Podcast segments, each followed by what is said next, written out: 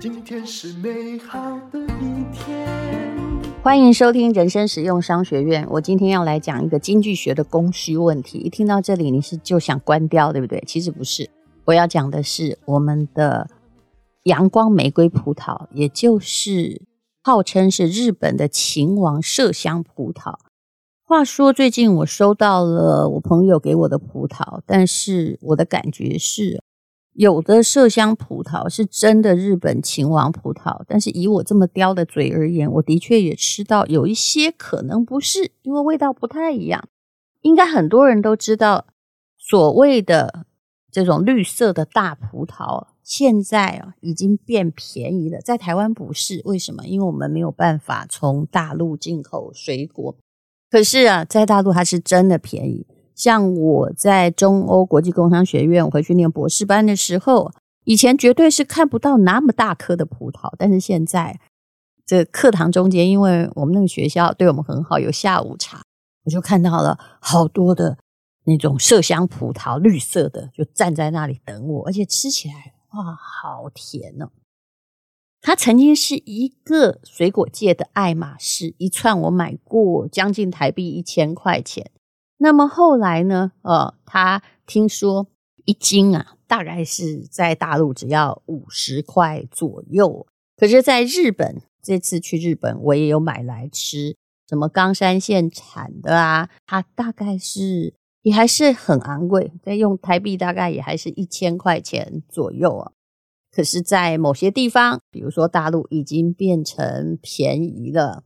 那之前 阳光玫瑰，我们还叫它阳光玫瑰好了，这样就不会跟日本的秦王麝香哦，虽然长得真的一样，吃起来味道也不会差很多，只是差一点点，就不会混在一起。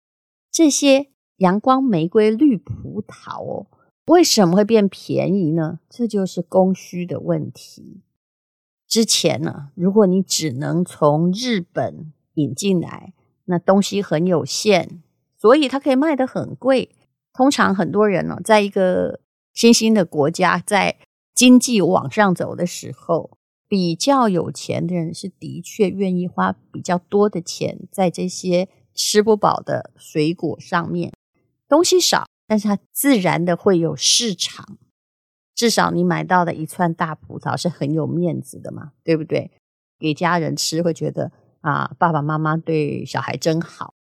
那这个葡萄是在一九六八年在日本的果树试验场去育种成功的。它很大，肉很脆，糖很多，而且它还不会就像一般那种巨峰葡萄一样，就一运就坏掉。里面呢还没有籽。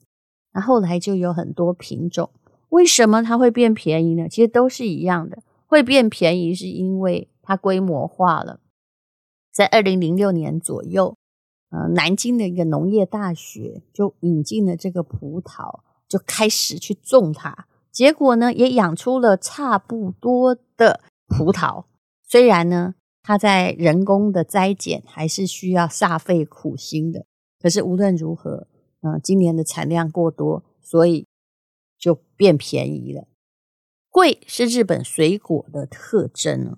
其实日本水果有没有比较好吃？你问我，我个人可能会说还是有哦，因为他们真的很费尽心力来栽培，里面有大量的人工。其实日本全国可以农耕的土地面积的确是不大，农民的数量呢，以日本人现在大概一亿两千万人，好不好？农民数量不到一千万，所以呢，因为地也少，那人工也贵。他们呢，就把他们的力气放在前面的品管，还有前面的研发。有人统计过，在日本平均的每一串秦王麝香葡萄需要十五个人的参与，还有很大的科研的成本。那出国也需要运费嘛。当然，在日本本地，这个绿色大葡萄也不便宜哦。所以也就是说，人家说一分钱一分货，贵的确有贵的道理。但是它的价格被打破了，就是因为中国的大量种植，那供需问题，你提供很大量，就必须有更多人来买。那答案就是它的价钱一定要往下降啊！大家就是在比杀价，变成了一个完全竞争的市场。好吃归好吃，但价钱绝对不是跟好吃成正比的。谁告诉你的？不然我觉得，嗯、很多水饺啊、面也很好吃，为什么他们没卖高价呢？答案就是经济是一双哦，就是你看不见的手。供需问题，只要你懂得供需，那么任何的东西是定什么价格，你就全部都可以理解。这就好像，那我问你，燕窝为什么贵？就一只燕子就搞了一辈子，也就是那些燕窝啊，而且摘采还有挑毛，所有的程序都相当的复杂，所以它就是会变得物以稀为贵。不过，其实这些贵的东西到底有没有营养呢？诶，这又不是成正比了。所有的营养学家都会告诉你，你在什么季节就吃那个当季的东西哈就好了，因为当季会长得出来的一定是最有能量跟养分嘛。但如果你要去吃那些比较稀少的，不一定有营养，但是你必须付比较贵的价钱。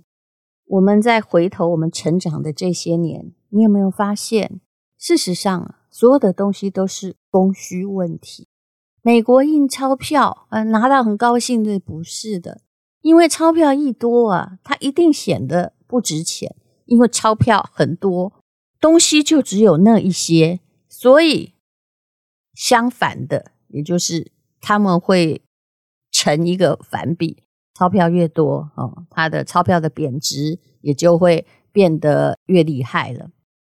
我们也可以用供需问题来解释，有一些生意不要做，像之前不是有台湾的蛋挞吗？还有甜甜圈也曾经是这样的，还有后来的抓娃娃机也是这样的。刚开始，诶，新奇嘛，也炒作了话题，店还很少，但是这就是经济学，当店很少的时候，大家去排队，其他的厂商就会觉得这有利可图啊。我也可以进来啊！于是第二家、第三家、第四家、第五家进来，满街都是蛋挞的时候，后来会变成怎样呢？答案就是第一名的可以暂时生存下来，但也不一定。热潮过了之后啊，很多人就会在沙滩上，就是你就发现他在裸泳嘛。之前蛋挞是连第一名的都倒店了，就没有办法再存在。过了很久，哎，他才可能继续。在台湾哦，有一家两家贩售出来，因为它毕竟不是刚需，不是你每天要靠它吃饭，非它不可，对不对？娃娃机也是这样的，一刚开始你可以赚到了很多钱，大家等着排队要抓那个娃娃。可是当很多竞争者一起出来的时候，那么它就会变得门可罗雀。一直到现在啊，到底有没有人赚到钱？答案是有的。当一个东西出现热潮的时候，你要跟着去卖一样东西吗？不是的，你要去卖那个工具。很有名的底层逻辑的作者刘润曾经说：“当大家都在做一件事的时候，你不要跟着做，那你要干嘛呢？你可能要去做卖工具给这个热门市场的人。”我们来讲讲一个美国人的例子，他叫做萨特。他是一个德国出生的德裔美国人。一八三四年，因为他有家庭债务问题，于是就抛下了太太和孩子，前往美国去看看有没有生路。他在纽约谋生，那一直都想要获得比较多的财产，于是到了美国的西部，租了大量的土地。在这个土地上，本来是在种粮食、养牲畜，就是跟很多的早期移民者一样啊。而且还把他的太太跟小孩接过来！结果有一天啊，他做梦也没有想到有个重大的发现，也就是在他租来的土地上面，他雇了一个木匠，然后造水车的时候，在水沟里看到了一个亮晶晶的东西。哇哦，这不是金子吗？竟然真的是金子诶！而且在附近的河床上还有一大片一眼就可以看到的金块。所以干嘛造水车呢？随便捡几块就发财，这简直是老天爷掉下来的礼物。如果是你，你会很高兴，对不对？那他也很聪明，他就跟这个做水车的木匠叫马歇尔，签了一个协议说，严格保密，五五分成，不然大家就来了嘛。就半夜你要想要把这些来抢钱的人赶走，恐怕也是没办法。何况在西部那时候没有王法哦，他们能够瞒住这个秘密吗？其实不太可能，因为黄金被挖掘出来，你要卖钱，对不对？要通过交易才能够折现。那只要一交易，大家就会想：你的黄金哪里来？为什么你有呢？所以跟他们交易的人就发现秘密，还知道了河床的位置。他，把那个他偷偷去弄的金块，可能后来人家也不让他继续在别人的土地淘金了。他就跟别人说，有个叫萨特的家伙在自己家里发现了黄金啊！你看，就是这个啊。这个消息跟龙卷风一样，就完全不需要付钱，但是。呃，传播的转贴的非常非常快，整个美国、整个世界大概都知道了，所以大家没命的就跑到了圣弗朗西斯科湾啊去淘金，想了各种办法。之前台湾为什么移民很多？大家也觉得啊，我是说清朝的时候来这里哇，肥沃的土地啊，能够赚很多钱，所以大家都来了嘛。当然，后来人家说。有关清朝的这个移民热，真正赚到钱就是那些人蛇集团，就帮你运到台湾，收你昂贵船费的家伙。事实上，在台湾开垦的钱也不好赚，而且风险很多。好，那我们来谈到这个淘金热。好了，圣弗朗西斯科湾的人口本来只有五百个人，后来涨到了十五万了。那么大家就冲了进来，在那里。抢帐篷、盖住所，然后饿了呢，就是买一些肉吃。那西部电影看到的就是这个样子，而且条件很恶劣。如果你已经挖到了黄金，万一你没有瞒住的话，就有人晚上来枪毙你。光是在一八四九年，死在枪口下的人就有五百多人，这就是大西部。这个萨特，因为他觉得这土地是他租来的。他想要维护他的合法权益，可是淘金的人还是呃可以赚钱的生意，他们没有人头也会做，还是在傍晚来淘金，继续在抢夺他的资源。结果呢，啊，萨特后来财产就是彻底被这些抢匪洗劫，宣告破产，而三个那个无辜的孩子竟然也被。这些抢匪枪杀了，那本来那么多的家产，挖到了黄金不是他的幸运，反而变成他的倒霉。那跟他一直五五分的那位坐水车的木匠马歇尔也没有逃过这个命运。这就是美国西部的淘金热。那但是淘金的人发现的人没赚到钱，淘金的人因为人太多，不够十五万人分嘛，很早后来就把。金子都掏完了，也没有赚到钱。但真正赚到钱的都是没有淘金的人。怎么说呢？就前面那位走漏的消息，就是这个坏蛋呢、啊，他拿了金子就说：“哎呀，萨特去发现黄金啦！”但这个人却赚钱了，为什么？他挺聪明的，他并没有真正的跟那些听到他消息的人去开采，而是他去美国东部买来的锄头、锤子。那个塞黄金的塞网，把这些工具运到西部高价出售。一八四九年，光靠着向淘金者出售工具，你看他这个完全是生意人呢。他每天就赚了五千美金，这在当时是很多的钱。所以淘金的人没有变成百万富翁，而他变成了一个百万富翁。那么还有一个二十四岁的小伙子，叫做米尔斯。米尔斯他在纽约囤积了大量的铲子，然后运到西部去出售，然后得到了大笔钱财。然后后来就发现说，挖到金子的人恐怕就没有办法交易，那只能随身带着，又有生命危险。于是他开了一个银行，就变成了金融大亨。所以真正赚到钱的人是谁呢？不是那一些去淘金的人啊，只看到黄金的人，而是去卖工具的人。基本上，像所谓的抓娃娃机也是这样，在交易抓娃娃机的人，肯定在那个热潮里面赚了不少的钱，赚到美国淘金热的，还有一个家伙，就是你穿的 Levi's 的牛仔裤的那个创始人，因为他发现淘金就会把裤子磨破嘛，于是呢，他就呃用帆布，就是马车棚的帆布制作的坚硬的裤子，让你可以在河床走来走去。于是，哎，Levi's 这个品牌也一百多年了，所以这个有人把它叫做铲子现象。你不要去淘金，但是你要卖铲子。所以，当很多人涌向同一个行业的时候，你就会知道，哇，这个供需会出问题，会供过于求。那怎么办呢？其实，真正的赚钱方法肯定不是跟着一起去抢钱，而是为他们提供服务。那至于商业机会在哪里，就请聪明的你自己想一想了。总而言之，商业里的八十二十原则，通常绝对 是对的。百分之八十都一起一窝蜂做的事情，恐怕都不是最终正确的事情。想想淘金热就知道，想想这个秦王麝香葡萄就知道。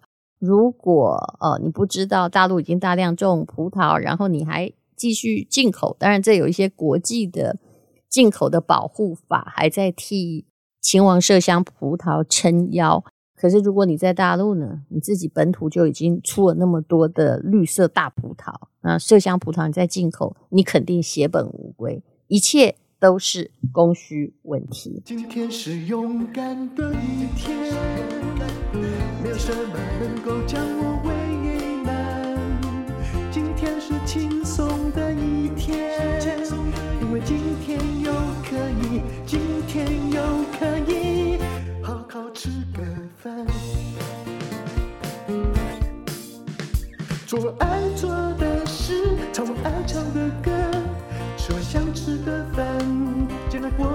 简单。做爱做的事，唱我爱唱的歌，吃我想吃的饭，尽量过得简单，尽量过得简单。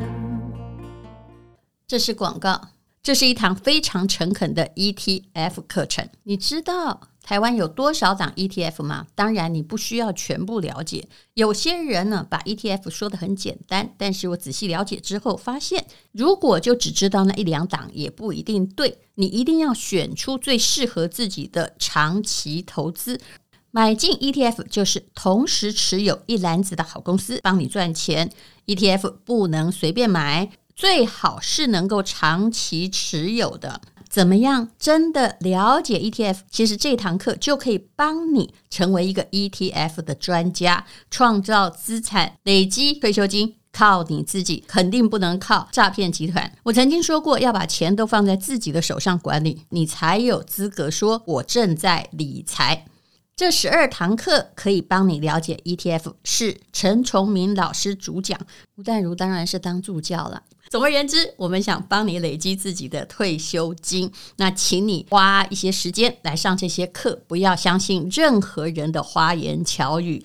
知识只要累积在自己的脑里，就是有用的。最后，陈崇明老师也会精选五档存股好选择，我受益良多。用五档 ETF 滚出千万退休金。如果你现在在五十岁以内，那你都来得及；如果你现在已经快要退休了，那么总比没有开始好。目前呢，就大概只有三千出头，后面有五百块的折扣码，没有免费课程。诈骗集团用免费课程钓大鱼，但事实上，他可能钓走你的千万元。请看资讯栏的连结。